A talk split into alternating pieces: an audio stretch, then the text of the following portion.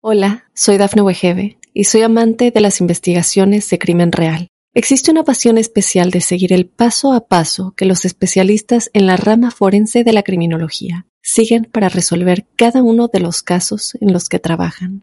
Si tú, como yo, eres una de las personas que encuentran fascinante escuchar este tipo de investigaciones, te invito a escuchar el podcast Trazos Criminales con la experta en perfilación criminal, Laura Quiñones Orquiza en tu plataforma de audio favorita.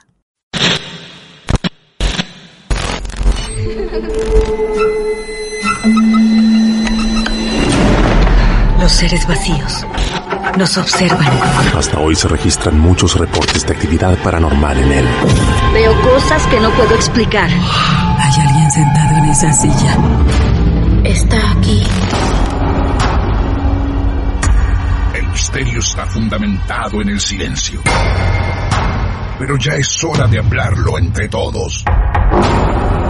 Esto es... Hay alguien en la casa.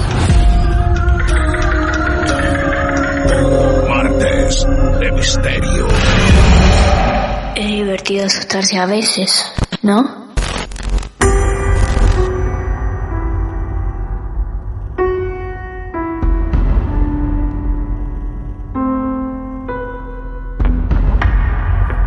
¿Quién dijo que los pueblos son aburridos? Pueblos, historias de pueblos, como la que vamos a escuchar esta noche. En Martes de Misterio nos alimentamos de casos reales y nos encanta cruzarnos con historias. Nos vamos a ir al sur de este país, Santa Cruz, provincia de Santa Cruz, Argentina. Allí nos está esperando Ezequiel, que nos escribió, como vos podés hacer en este momento o dentro de un rato cuando termine su historia y decirnos que tenés tu caso real para compartir con nosotros.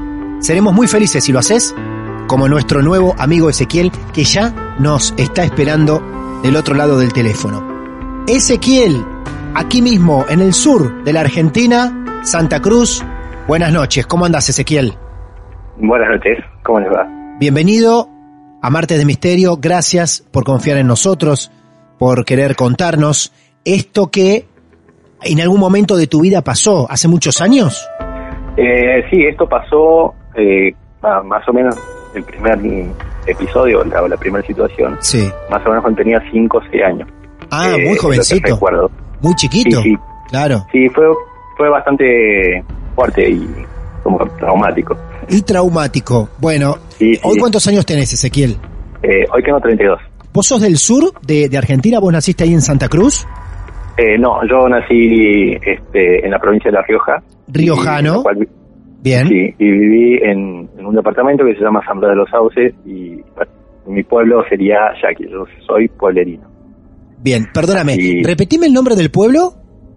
Yaqui, Yaqui. son todos, sí, Yaqui, son todos nombres eh, eh, quechua. Ah, mirá, mirá qué interesante eso, ¿eh? Eh, eso está Sí. dentro de la provincia de La Rioja. Y dentro de la provincia de La Rioja sería este, limitando con eh, Catamarca, sería el, Ah. el departamento limita con la parte de Catamarca, exactamente. Geográficamente estamos ubicados en tiempo y forma también. Hablamos de veintipico de años donde empezó a ocurrir lo que Ezequiel a todos y a todas, muy atentamente dispuestos a escuchar, nos va a relatar como su experiencia real. Ezequiel, nos transportamos unos años en el tiempo, viajamos a La Rioja, a Yaqui precisamente, y empiezan a pasar qué cosas, Ezequiel. Y bueno, más o menos te lo resumo, Claro. porque yo después con el tiempo lo entendí. Ah, Eh, pero bueno, sí. eh, mi, ma- mi madre, eh, bueno, mi madre estaba enferma, tenía una enfermedad neurológica degenerativa, Sí, eh, igual tenía varias, varios episodios, ¿no? claro. Bueno, en, ese, en ese tiempo que yo vivía sola, solo con ella, en la casa de ella, eh, un sábado sale a bailar y me deja a mí con 5 o 6 años. A, Este, a vos te dejas solo en la casa con cinco años.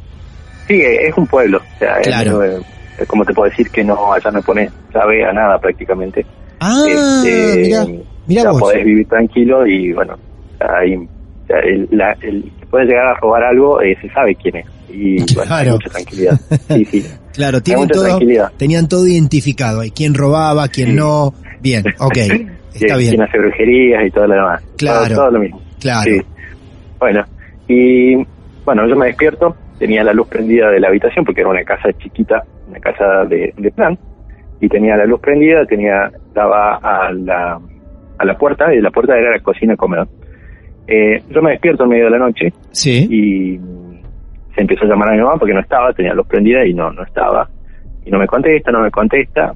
Y como que me empiezo a poner un poco más nervioso, de acuerdo a lo que lo que me empezaba a, a pasar, y digo, no, me estoy despertando con 5 o 6 años, digo, bueno, todavía estoy medio atontado.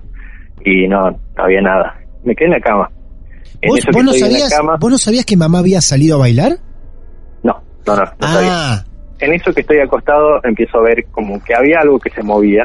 Y, viste, o sea, cuando sos niño hay cosas que te parecen normales, otras que estás aprendiendo a vivir, viste, creces con miedos, más que nada de miedos de, vivir en un pueblo donde muchas cosas son normales y bueno, también sí, un poco de ignorancia de la gente, ¿no? claro. Y yo veía que había algo como que se movía. O sea, era como que es algo invisible, pero como que me llama la atención que se movía en los pies de la cama. Entonces yo me quedé quieto. Ah, en los dije, pies, de, bueno, tu, en los pies de tu cama. Claro, me quedé, me quedé así como quieto, esperando, porque no, me parecía como muy raro. De pronto veo que se mueve de derecha a izquierda y se va para el costado izquierdo, era el lado donde estaba yo, yo estaba acostado en la cama de mi mamá, que era una cama de dos plazas, y no la podía distinguir, pero era como una figura, una figura no muy alta, pero tenía como esa cosa... Eh, yo años más tarde, tal vez es una boluda lo que, lo que voy a decir, pero si viste la película Depredador, Sí, claro. bueno, cuando se hace invisible eh, Sí. alien, Con ese personaje, algo medio transparente, ¿no? y era algo, eh, no, o sea, yo lo, esto me doy cuenta años después cuando vi viendo uno, un avance de la propaganda de, de la película que se hacía así como invisible, dije, eso es lo que yo vi. No Mirá. tan así, porque bueno, ahí se nota que son efectos, pero Claro. era eso, era como una densidad en el aire que se movía y tenía como una forma. No lo podía ver todo el tiempo, pero Sí. estaba ahí. Yo sentía que estaba ahí. Bien, estaba en tu cua- en el Este- cuarto de tu mamá, porque vos Sí. estabas en la cama de tu mamá, dijiste, ¿no? Sí, sí, sí. Estaba dentro del Eh. cuarto de tu mamá, a los pies de la cama, y del sector derecho, que sería el lugar o el costado donde dormía tu mamá, se iba para el izquierdo, que era donde estaba ubicado tu cuerpito de un niño de 5 o 6 años. Yo me acuerdo que miraba eso, entonces yo empezaba a decir, ma, viste, cuando llamas a tu mamá. Claro. Y le empezaba a llamar y no me contestaba. Y bueno, mi instinto fue hacerme parar a un costadito, para el otro costadito de la cama, así despacito, viste, mirando, ya sentado, yo me había incorporado. Y bueno, esa, esa cosa, o entidad o lo que fuere, llegó hasta el otro lado y rápidamente se fue para los pies de la cama de nuevo. Ahí fue cuando yo ya perdí, digamos, la calma. Ajá. porque no no era no era algo normal para mi mente tampoco de, de niño y me paré en la cama y empecé a mirar para todos lados para tratar de ubicar y ahí empecé a gritar yo me acuerdo que gritaba ahí se me fue todo Todo. Eh, claro. grité gri- gri- empecé a gritar a llamar a mi mamá hasta que logré más o menos ver dónde estaba eso A mí me está, lo que me está extrañando es que muchas veces cuando aparece una figura así, se ve durante unos segunditos y nada más, esto persistía en el lugar, no se te iba. Claro, no, no, no se iba. Era yo la sensación que tenía, que Sí. era en un momento que cuando yo me, me hago más chiquito en la cama, o sea, estaba, estaba con los, los pies estirados, entonces me hago más chiquito. O sea, era como la sensación de que me quería agarrar. O sea, eh, parece, parece una tontera que la, la mayoría dice que te va a querer agarrar un- algo. Bueno, esto sí me quería agarrar. Te No quería era como- agarrar. Sí. No era como el miedo de decir, bueno, si te lo cuentan siempre. No, No. Era, era real, en ese momento era real. Claro. Eh, y era así yo más o menos como que alcanzaba como que me quería agarrar y esa era la sensación entonces mi desesperación era que quería que venga mi mamá y, y, y quería que me deje eso que estaba ahí eh, acechándome de, de una manera hoy Claro. hoy entiendo otras cosas no Claro. Claro. Bueno, la luz, como te decía, daba a una ventana que estaba del lado derecho y alumbraba un poco lo que es la cocina comedor, que era una cocina comedor chiquita. Tenía una mesa redonda y dos puertas. o sea, si vos te parás en la puerta de la habitación derecho tenías una puerta que daba al costado de la casa. Sí. Si vos girabas a la izquierda tenías la puerta que eh, da a lo que sería la salida. Una, una casa de plan. Bien. Eh, entonces, en un momento que se vuelve para este otro lado, yo ya me tiro para el otro lado de la cama, me bajo de la cama. ¿Te bajás? y- Qué valiente. Sí, me Sí. bajo de la cama. Era el, era el miedo. Era el miedo. Yo te, te, te- te juro que esto que se lo he contado a muy pocas personas Ajá. en lo largo, en lo largo de los años porque muchas veces lo tenían como dormido ahí. Pero de vez en cuando decía, sí me pasó esto ahora que me acuerdo. Sí, y, sí. Y siempre me, siempre me daba esa congoja contarlo y, y digamos, como una especie de miedo porque nunca supe qué era. Hasta años después. Me bajo de la cama y vuelve por el por el mismo lado donde estaba, hasta del lado derecho, vuelve para el lado donde estaba yo, entonces yo ahí dije, listo, a correr. Salté por la cama, Sí. salté, corrí y quise abrir la puerta, pues yo ya había entendido que mamá no estaba. Claro. Entonces quise abrir la puerta y estaba con llave. Quisiste abrir la puerta de salida de la casa, ¿no? Sí, Tu de- plan, sí, tu la- plan era salir de la casa directamente. Sí, Sí. sí. Eh, todo, esto- todo esto gritando. O sea, Claro, eh, claro. Gritaba, gritaba, aterrado. Eh, y no, no se abría. En, en eso me doy vuelta y esa cosa estaba parada en la puerta y la luz que daba de la habitación, que, que ilumina el piso, digamos, lo que es cocina y comedor, eh, o sea, estaba, yo me quedé así de lado porque yo no me quería mover para no perder de vista, Sí. ¿viste? porque estaba ahí, yo veía, yo veía eh, la figura, Esa, esa cosa transparente, la podemos Sí. llamar así, ¿no?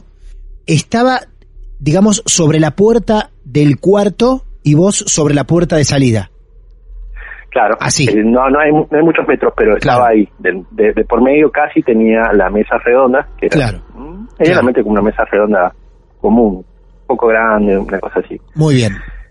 Eh, de ahí empecé a...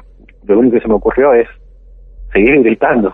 Sí. no- mamá no estaba, entonces empecé a gritar y corrí para el lado de lo que sería... eh, hay una ventana al lado de la puerta de- del frente Sí. y bueno, tratar de, de abrir. En eso, yo empecé a correr.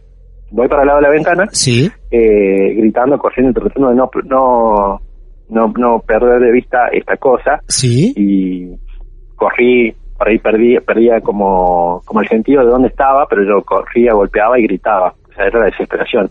Por momentos me paraba a ver dónde estaba y había momentos en los que estaba muy cerca mío, entonces de ahí gritaba más fuerte. No. Y, y bueno, lo, lo, lo que recuerdo después es que me tocaron la puerta, que era el vecino, porque esas casas tienen eh, están pegadas a otras, Sí. y era el vecino que, que me decía que qué me pasaba, que me tranquilice, que... Y bueno, ahí fue como que esa cosa me agarra, esa cosa me agarra, porque yo lo que recuerdo es que automáticamente dejé de gritar y fue como que me cayó todo así...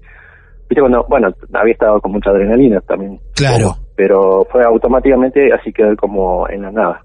Vos escuchás que del otro lado de la puerta, en la parte de la calle, a vos te golpea el vecino Sí, y te pide que te tranquilices. Vos escuchás la voz del vecino. sí, sí. Pero al mismo tiempo sentís que esta cosa te agarra, te toca.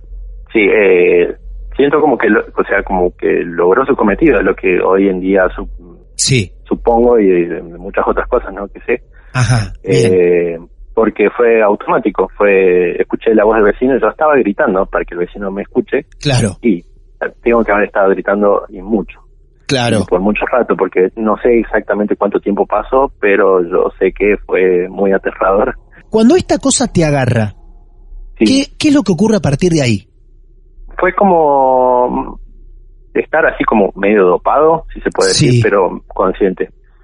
Entonces cuando eh, este vecino me habla y me, pregunta por mi mamá, yo le decía que no, que no, no sabía, que no sabía, que no estaba, que le- él me dice que le iba a buscar. Y yo le dije que bueno, me parece. O sea, mi, mi recuerdo fue como que bueno, pero ya sin gritar. Sin gritar, sin llorar, fue automático, se, se cortó automático. Hola, soy Dafne Wegebe y soy amante de las investigaciones de crimen real. Existe una pasión especial de seguir el paso a paso que los especialistas en la rama forense de la criminología siguen para resolver cada uno de los casos en los que trabajan. Si tú, como yo, ¿Eres una de las personas que encuentran fascinante escuchar este tipo de investigaciones? Te invito a escuchar el podcast Trazos Criminales con la experta en perfilación criminal, Laura Quiñones Orquiza, en tu plataforma de audio favorita. Pero Porque ¿por lo qué? sentí que- Porque quedaste como sedado a partir que te toca esta cosa transparente. Claro, claro. Ah, bien. Y lo que recuerdo es que me fui caminando hasta la hasta la cama y me acuerdo patente el, el digamos eh, la cabecera de la cama mirarla así viste cuando te acostás así que estás un poco mareado Sí. cosas así y que me acosté así y de ahí no recuerdo más nada no sé qué habrá pasado el otro día pero eh, es como que quedó medio en el olvido el otro día es como que no no tengo muchos recuerdos de eso eh, fue muy fuerte, me llevó muchos años eh, averiguar exactamente qué era. Para mí, eh, esa fue como, como que me marcó mucho, porque yo siempre pensé que después de eso yo tenía algo malo, o sea, que había algo malo en mí que era Ah, por Dios. eh, a, causa, a causa de eso. Eh, como te decía, mi mamá tenía, o sea, sufrió una enfermedad eh, gene- o sea, genética, degenerativa. Sí. Eh, entonces, eh, su enfermedad fue empeorando, ¿no? Claro. Tal vez por la far- falta de conocimientos, de la misma ignorancia, o por el vivir en un pueblo, no tener todos los medios, y cuestiones así, bueno. Eh, en ese momento no se le pudo dar, digamos, no existe un tratamiento para esa enfermedad, pero este se podía hacer otro tipo de cuestiones que, bueno, los profesionales solamente estaban en ciudades y, y bueno, este, nosotros vivimos muy lejos de la ciudad. En mi, por mi casa, eh, como que nunca perdieron las esperanzas de que podría sanarse, ¿no? Entonces, Sí. eh, la casa de mi abuela, que fue cuando me fui a vivir con, con mi abuela y mi mamá también, porque ya ella no podía estar Sola, con vos. sola, Claro. sola, necesitaba que la ayuden y que la atiendan. Eh, yo recuerdo, y no te miento, que esa casa de mi abuela era un desfiladero de eh, chamanes, brujos, Uy, por brujas. favor. No, mirá Eh, dónde fuiste a caer.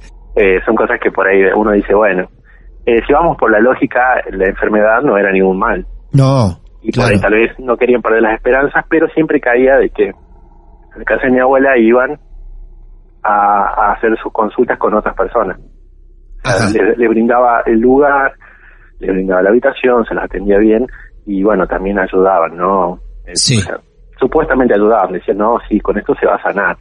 Ajá. No, mentira, no se sanaba. Claro. No, tiene un mal, mentira. Había, supongo que había brujos reales y, Sí. y brujas reales, pero la mayoría no, hasta nos tocó un indio en su momento. Mirá, un Este, indio. Un indio chamán, sí. Que, Sí. Bueno, que, bueno, de ahí empezó también, digamos, como mi, mi interés por estas cosas. Claro. Porque Claro. ya, ya era más grande y no, no le tenía miedo, pero bueno. Entre tanta gente que fue, llegó una señora, que era bruja, y ella venía de Tucumán. Muy bien no recuerdo cómo, cómo llegó a la casa de mi abuela, pero bueno, era como que se nos pegaban. Esta señora empezó a pasar mucho tiempo en mi casa. En la casa de mi abuela con nosotros, se iba, volvía, atendía, eh, en la casa, en la casa de mi abuela, tiraba las cartas, supongo que hacía otras cosas. Yo preguntaba, yo me acuerdo que yo le preguntaba cosas porque me parecía interesante y ella nunca me contaba, me decía que no, era como que yo no le caía muy bien. en Ah. realidad. Ah, Yo no, no le caía muy bien. sí. Este, pero bueno, pasan los años, esto sigue así, mi mamá estaba peor y bueno, nosotros prácticamente vivíamos ahí. Y una noche ella se quedaba jugando las cartas con una de mis tías, que era la que se quedaba en ese entonces, porque mi abuela viajó al sur a ver a sus otros hijos, ¿no? Entonces. Nos quedamos todos en la casa con otra de mis tías y esta señora. Eh, ellos se quedaban hasta muy tarde jugando a las cartas. Y bueno, de la habitación allá, o sea, tienen puertas, pero como hace calor, siempre está abierto lo que son los ventanales, las puertas, pones una cortina nomás y ya está. Eh, entonces se escucha todo lo que se habla. Eh, yo me acuerdo que me desperté. Me desperté no sé qué hora era, pero era tarde. Mi mamá dormía en la cama de al lado, yo dormía en esta. Entonces, recuerdo que empecé a escuchar que era algo normal para mí escucharlo, porque lo había escuchado muchas veces. Empiezan a ladrar los perros, a ladrar, a llorar, pero de una manera muy rara. A mí me empezó a parecer raro cuando escuché que se callaban al mismo tiempo, pero era así como muy sincronizado. Entonces se callaban al mismo tiempo y volvían a ladrar. Volvían a ladrar y, y era como que perseguían algo. Como una pelea. Digo, bueno, se están peleando los perros. Pero no. Eso se empezó a acercar. Se ve que se venía por, por la calle. Venía acercándose. Y los perros a la vuelta. Hasta que llega a la esquina de lo que de la casa de mi abuela, por, por la calle de frente. Ahí escucho que mi tía le pregunta qué pasa a, a esta señora que era la bruja. Eh, no, dice nada, quédate tranquila que tenemos todas las luces. Eh, está todo prendido, una cosa así. Ajá. Sí. Eh, y eso empieza a entrar por el costado de ¿Eh? lo que es la casa, de por donde Sí. empieza a entrar, empieza a entrar porque no vayan a las rejas, no, o sea, eh, Sí. no puedes entrar a cualquier patio. Y empieza a entrar y los perros también. O sea, yo no te puedo explicar, viste cuando vos escuchás que los perros rasguñan eh, Sí. la tierra o algo así, bueno, Sí. y lo- las pisotadas quedaban como queriendo atacar a eso y, y en un momento se callaban y te juro que la sensación de que se te pongan todos los pelos de, de la espalda de todos lados, se te paren y así te dé como miedo, porque Ajá. es un miedo, pánico. Y yo estaba quieto, la miré a mi mamá, mi mamá dormía y Sí. la ventana estaba abierta y eso empezó a entrar, empezó a entrar, a acercarse al lado de lo que es la ventana y los perros que lloraban eh, lloraban de una manera muy fea Sí. y no me lo voy a olvidar más. Y ahí escucho que eh, esta señora le dice, no tengas miedo porque no puede entrar porque estoy yo acá. En ese momento esa cosa llega a lo que sería la ventana y yo me desmayo. No. No te Del puedo miedo. creer. O sea, Sí, vos escuchabas que se acercaba, que se acercaba, que se acercaba a tu ventana, a esa ventana, Y los perros que... que y los que- perros que iban llorando, claro, lógico. Que, era, que creo como que intentaban at- atacar, Sí, eh, intentaban atacar eso. Claro. Eran muchos perros. claro. y por el costado ese de, de lo que es la ventana entra un auto ancho prácticamente y tiene espacio. Sí, Entonces, sí. Eh, yo lo que recuerdo es eso, que me desmayé. Me desmayé, supongo que es el miedo, Claro. no sé, pero en ese momento sentí una cosa muy fea, eh, digamos, atrás, porque yo estaba acostado mirando para la puerta y la ventana la tenía en mi cabeza. Eh, y un ventanal muy grande. Y de ahí, no sé, yo doy gracias a, a gracias, eh, me desmayé y que no supe más nada porque debe haber sido muy feo. Al otro día yo pregunto, porque yo ya era grande, o sea, Claro, era te grande, eso te iba a preguntar. adolescente. Eso te iba a preguntar, ¿cuántos años ahí más o menos tenías? Y ahí tenía como unos 13, 14. 13, 14, claro, ya Sí. no eras esa criatura de 5 años. Y a esa edad, incluso, llegás a desmayarte del miedo. Vos no llegaste a ver Sí. nada, vos siempre escuchabas. No, no, no, porque automáticamente fue, eh, eh, supongo que el instinto cerró los ojos Claro, y, y listo. y tapar, no, no sé si taparme, pero Claro. estaba, eh, estaba paralizado. Se- Eh, se te apagó todo. paralizado del miedo. Claro. Sí, estaba paraliz- paralizado del miedo. Sí, lo que se llama, lo que se llama quedé paralizado del miedo, tal cual, Sí, tal cual. sí. Al otro día yo pregunto, Sí, porque esta señora se quedaba a vivir ahí, ¿no? Yo me acuerdo que me despierto y lo primero que veo es si estoy entero, porque Claro. bueno, uno no sabe, ¿viste? Me levanto, bueno, desayuno, aparece la señora y le empiezo a preguntar. Y como yo no le caía muy bien a la señora, me dijo, son cosas grandes, bueno, no te metas. Eh, había, no sé, para mí tenía una pica conmigo la señora, pero, viste, a mí siempre me quedó eso de de que no, vos no te metas, eh, Sí, cosas sí, grandes, claro, cosas así, pero claro. yo fui bastante insistente, después le dije, porque yo sentí esto, y me dijo, sí, ya está, ya pasó. No, tu- no obtuve muchas respuestas en realidad, ajá, entonces eh, no me quiso decir mi tía, tampoco me quiso decir. Eh, y bueno, pasó, pasó como pasa muchas cosas en los pueblos que nunca se saben y después algún día salen a la luz. sí, Me adelanto hasta el día de hoy sí, para la conclusión sobre eso. ajá, Eh, y bueno, por, por medio de Lucía, sí, la conocerán, Lucía. Lucía del Mar, claro, Lucía del Mar. Nuestra del Mar, queridísima bruja, sí, ¿qué pasó? Eh, por, por medio de ella descubrí este, Sí. exactamente qué era. Y bueno, y por otras cuestiones también le consulté por el tema de que yo pensaba que si podía haber algo mal, Adentro haber tuyo, tenido eh, mal en, en, digamos, como un daño. claro, Como si te podrían haber hecho un daño, si a mi madre le hicieron algo. Porque Ah. allá era muy normal. El, Claro. sea, mi bisabuela contaba que a ella le habían hecho sí, algo muy feo. trabajos, y bueno, claro, Sí, e incluso hasta la mamá de una de mis mejores amigas, a ella sí la mataron con brujería. Ella lo cuenta y bueno, eh, o sea, hasta esa cosa que te parece tan... A mucha gente le parece que no es normal, para nosotros ya es como moneda corriente.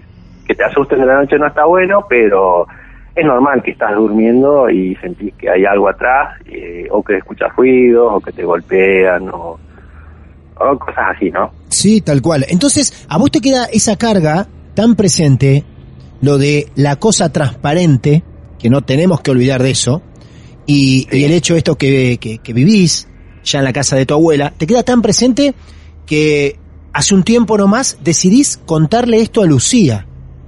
Exactamente. Bien. Y Lucía me dijo que lo que a mí me había pasado, y esto tiene que ver con mi mamá, mi mamá entró en una depresión muy grande. Ella generó todo, todo, todas esas, todos esos sentimientos eh, y cosas negativas. Entonces se, se generó otra entidad. Ajá. O sea, era, era tanto, tanto lo que mi madre estaba sufriendo que se generó, se generó otra entidad cargada con esas cosas. Sí. Y eso fue, eh, necesita como un huésped, ¿no? Para vivir. Ah. Entonces, me agarró a mí. Esa fue la explicación que me dio Lucía, por eso también quería compartirla por si a alguien le pasó lo mismo. Le pasó algo parecido. no es, claro, que no es algo eh, malo, malo. Sí. Actualmente no tengo nada, eso ya se fue. Ajá. Este, porque pasaron muchos años y bueno. Hola, soy Dafne Wegebe y soy amante de las investigaciones de crimen real. Existe una pasión especial de seguir el paso a paso que los especialistas en la rama forense de la criminología siguen para resolver cada uno de los casos en los que trabajan. Si tú, como yo, eres una de las personas que encuentran fascinante escuchar este tipo de investigaciones, te invito a escuchar el podcast Trazos Criminales con la experta en perfilación criminal, Laura Quiñones Orquiza, en tu plataforma de audio favorita. Sobre ese segundo hecho, ¿no? En particular, ¿te hizo otra observación, Lucía? Eh, sí, sí, sí. Lucía me hizo sus observaciones, en las cuales ahí sí, digamos, ahí como... Me voy a reservar esas cuestiones por ah. otro tema. Ah. otro tema. Sí, no, no hay nada malo. No hay nada malo. No hay nada malo, eso es Eh, algo más particular y personal. El mundo de las brujas. Claro. Vamos a decir así. Eh, eso, eso, queda, eso queda ahí y bueno, Podemos llegar a decir que esa cosa transparente, que así la llamamos en el inicio del relato, tiene que ver con energía, con entidad, con malos momentos, o que debido a malos momentos que estaba viviendo tu, tu mamá, se gestó de eso, y que Sí, sí. necesitaba posarse en algo. Y ahí te encontró a vos y te buscó a vos. sí. Por ahí Lucía, si, si, si, si hablan con Lucía, tal vez les puede explicar Sí. mejor.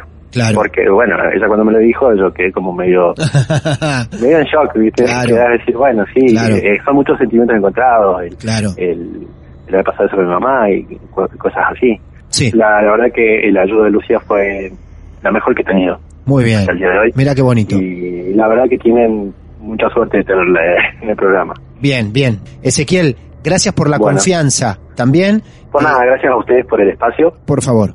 Abrazo para todos. Muchas gracias. Adiós, hasta luego. Qué tema incómodo para tratar y para ponernos en esa piel, en ese momento. Un Ezequiel tan chiquito, una criatura sufriendo solo esos momentos, sobrellevando también y cargando sobre sus hombros la vida de su madre tan enferma y desesperante.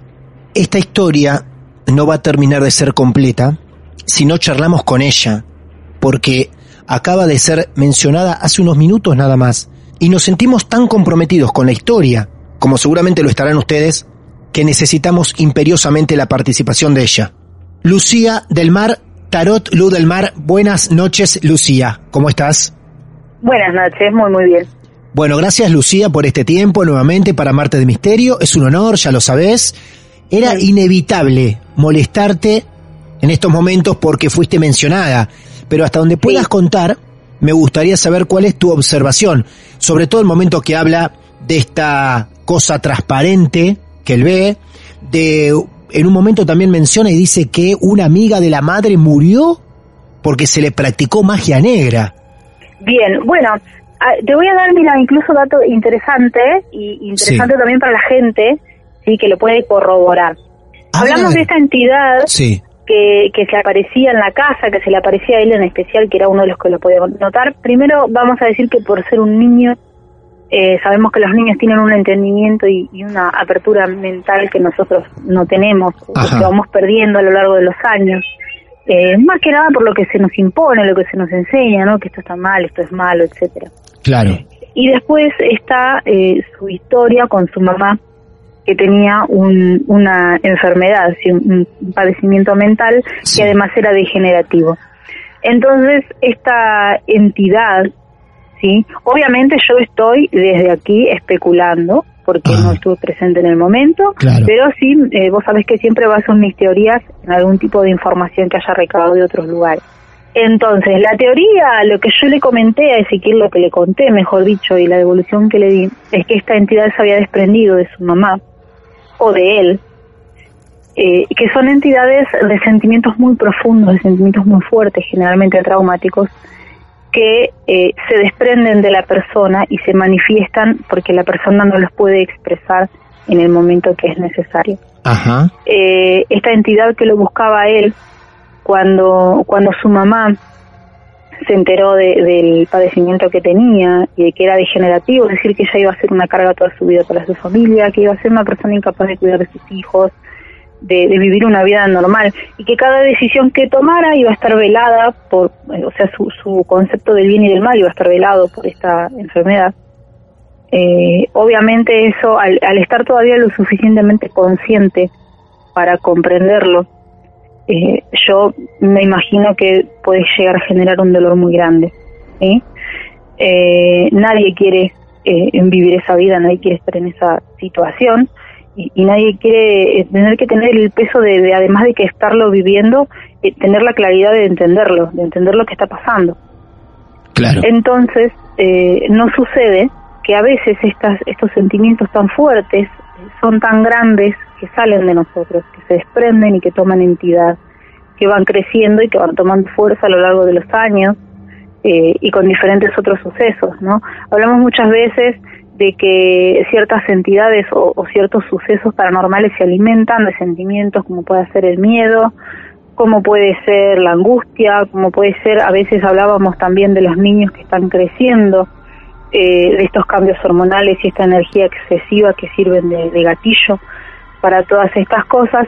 Y bueno, este yo creo que es uno de los casos en los que sucedió esto, una entidad que se desprendió de un hecho doloroso, de un hecho muy fuerte, y que a lo largo de los años se fue manifestando de diferentes maneras, hasta que, bueno, Ezequiel, dado su, su particularidad, eh, su, su forma de ser y, y, esto que tiene de que he decidido adoptarlo como, como mi pupilo, no Sí. fue al azar.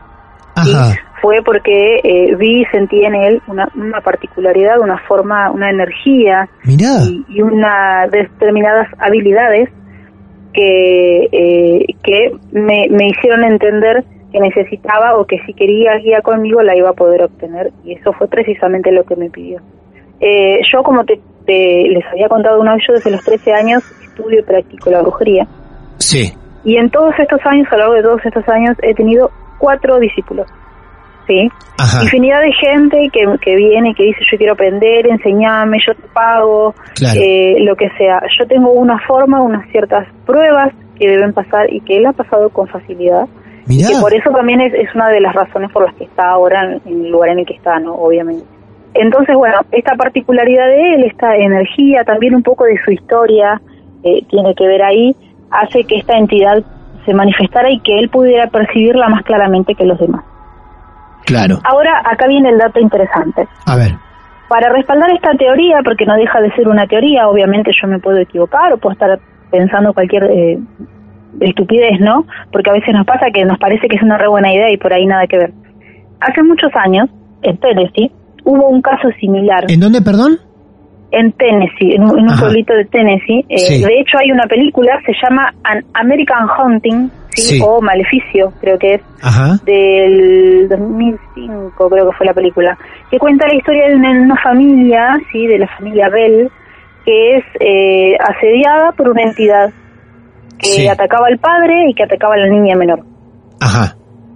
Es el único caso, el primer caso en Estados Unidos donde la la Suprema Corte de Justicia decide, ¿sí?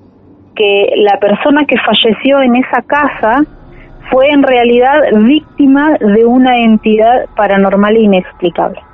Sí. Es decir, estas Sí. manifestaciones, esta entidad transparente que atacaba a la hija menor y que, y que terminó asesinando a su, al padre, Claro. Eh, fue la primera vez que la Corte realmente no encontró una explicación mundana y decidieron fallar que eh, había sido una entidad paranormal la que había sido culpable o que había causado la muerte del señor Bell. ¿Cuál es la historia acá y en qué se parece? Es que la niña en realidad estaba siendo abusada por su papá, ¿no?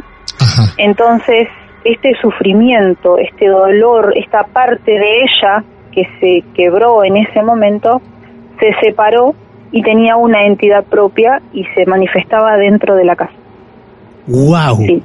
Lo pueden comprobar, pueden Sí. buscar la película, pueden buscar la historia de la familia Bell y el caso. ¿sí? Claro. Sí, Eh, vamos a buscarlo, perdón, cualquiera que esté en este momento escuchando este capítulo, cuando sea, eh, decime bien el nombre de la familia.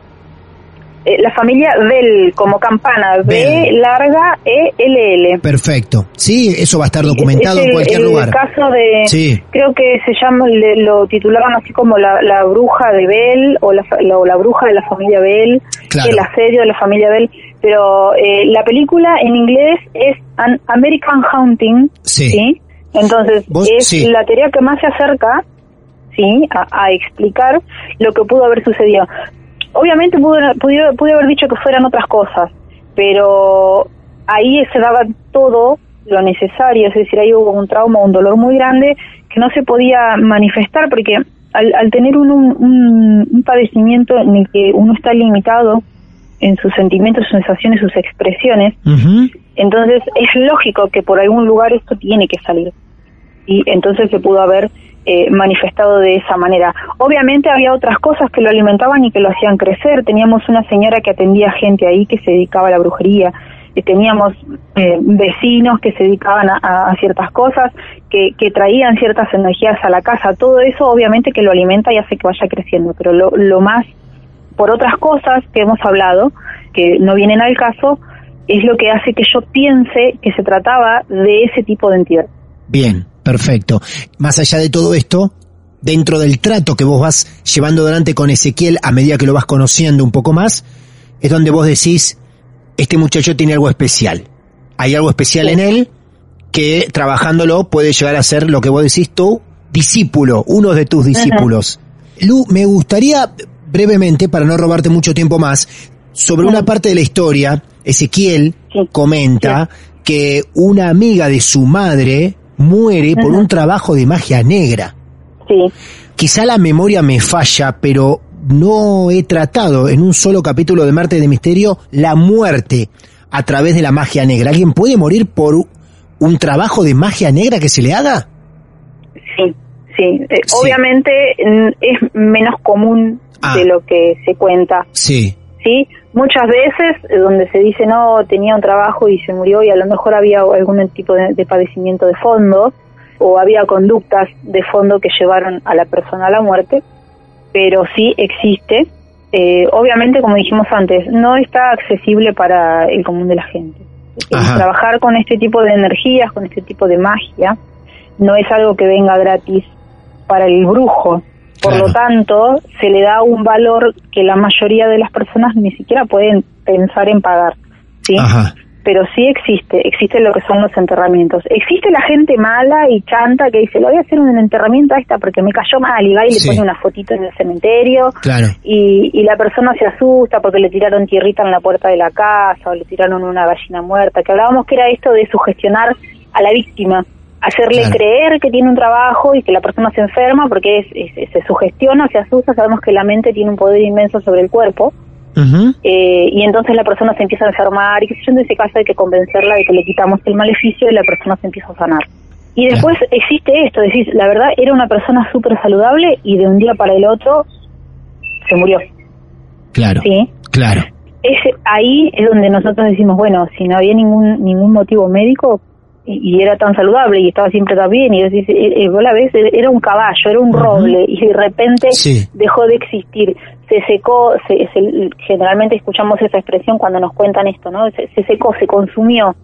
Eh, ahí entonces sí, es muy posible que estu- estuviéramos viendo el resultado de algún trabajo en el que se busca la muerte. Claro. Gente que se, se trabaja, ahí en este caso se trabaja con espíritus, se trabaja con, con espíritus de muertos, eh, se trabaja con criaturas eh, o entidades de, de los planos más bajos del astral, donde lo que se hace es succionar la fuerza vital.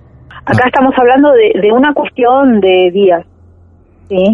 Cuando es cuando es realmente un trabajo y bien hecho, primero que cuando está hecho y está bien hecho, nunca te vas a enterar. Eso de que, ay, no, me dejaron tierra de cementerio en la puerta de mi casa. Si te está dejando tierra de cementerio, ya te está dando la pauta de que a lo mejor te está haciendo algo y corre el riesgo de que venga otro brujo más poderoso y se lo devuelva. ¿sí? Claro. Entonces es, es como que no tiene sentido, te estás anunciando. Cuando, Claro. cuando el brujo trabaja, trabaja en secreto. La discreción es algo que nos, eh, nos llena a todos eh, en cuanto a lo que es la buena práctica de la brujería. ¿sí? Uno puede charlar de determinados temas. Sabés que otros temas con vos los he tocado muy por arriba, nunca entramos Sí. en detalles. Entonces, eso es la discreción ante todo. Y nunca vamos a andar diciendo, ay, no, yo le hice esto a fulano, le hice esto a mengano. Es- Esas cosas de anunciarse es una forma de hacerse la propaganda de que uno es un brujo re malo o un brujo re poderoso. Y la mayoría de las veces si necesitamos hacer eso es porque realmente no lo somos. Claro. Entonces, primero que nada eso, si te están haciendo algo no te vas a enterar. ¿sí? El que lo hace bien lo hace en silencio, no vas a saber quién fue a- que ya sea tarde. ¿sí? Una vez que ya es tarde, que ya está concretado el trabajo, no importa si se sabe o no se sabe, porque el trabajo ya está terminado. Entonces, eso, y es cuestión de días. Estamos bien, estamos bárbaros, nos va todo bien y nos encontramos, no, porque no viene solamente con eso no es solamente la enfermedad. Empiezan a pasar desgracias, cosas alrededor de la persona que la llevan al, al final. ¿no? Venía todo bien, estaba re bien, tenía una familia feliz, que yo de repente eh, el marido perdió el trabajo, eh, el hijo se suicidó y, y ella se murió en 10 días. Vienen Claro. cosas muy grosas en las que realmente ahí De vos decís, bueno, no, acá, acá pasó algo más. La pucha, pensar que hay en el mundo gente buscando lograr esas cosas así, ¿no? Impresionante. Mira, lamentablemente, lamentablemente son mucho más de, de los que... de lo que creemos. Claro. Somos muy humanos. ¿sí? Claro. Muy humanos. Yo eso lo voy a decir siempre. Todos eh, en algún momento sentimos enojo, envidia, bronca y tenemos ganas de hacerle daño a alguien, porque es algo Sí. propio del ser humano. Uno como brujo se ve tentado, ¿sí? A, a decir, bueno, me cansé, hasta acá llegué y, y no puedo hacer nada por los medios convencionales. Bueno, Claro, eh, nos arreglamos de otra manera claro. pero mm, la cantidad de gente que busca hacerle daño al otro solamente porque no quiere aceptar un no, porque no quiere aceptar una culpa o una responsabilidad es enorme. Enorme. La cantidad de consultas que yo tengo, si vos vieras lo que es mi, mi chat, sí, mi- mis mensajes privados, es, es tremendo. Gente que, que no te dice quiero estar mejor. De esos hay, por supuesto, ¿no? Claro. Pero es, es- es triste porque es mucha más la gente que te dice, ¿cómo puedo hacer para desgraciarle la vida a mi vecina? No. ¿Cómo puedo hacer No te puedo para creer. que fulana se separe? ¿Cómo puedo hacer para que echen del trabajo a tal? Eso es muy común y es mucho. Lucía, muchas gracias. Estamos muy agradecidos que seas parte de Marte de Misterio desde hace tantos años, en cada capítulo que se pueda. Quiero que sepan que cualquiera que quiera contactarse de forma privada con Lucía, van arroba tarot luz del mar. ¿eh? En todas. Así aparece en Facebook, así aparece en Instagram. No sé si me estoy olvidando de algún dato en el medio, Lu. No, no, ahí está, ahí aparece todo. Incluso pueden encontrar mi número de teléfono si me quieren mandar un mensajito de WhatsApp. Eh, no tengo problemas, yo cuando estoy libre contesto, trato de contestar todos los mensajes. Bien. Así que nada, eso. Cualquier consulta, acá estoy. Lucía, muchísimas gracias. Te mando un beso muy grande. Un besito, chao, chao. Adiós, hasta luego. Y ahí estaba Lucía, completando otra historia, hoy con una asistencia casi obligada porque fue mencionada por Ezequiel, y esta historia también tan particular, tan real para él y para todos nosotros, los que nos gusta creer. Si vos tenés tu historia, siempre te invitamos a participar de nuestros martes de misterio. Nos podés seguir en las redes, arroba martes de misterio en Instagram, nos buscás por Facebook, también en Twitter, nos podés escribir también un correo privado, martesdemisterio arroba gmail.com y sin necesidad que nos cuentes toda tu historia, ofreces para ser parte de este club de amigos del misterio, de lo esotérico. Mi nombre es Martín Echevarría. saben que los espero. En el momento que sea, en el momento que estén decididos y decididas, aquí estaré. Esto es Marte de Misterio, todos dispuestos a creerte. Atrévete a escucharnos de noche.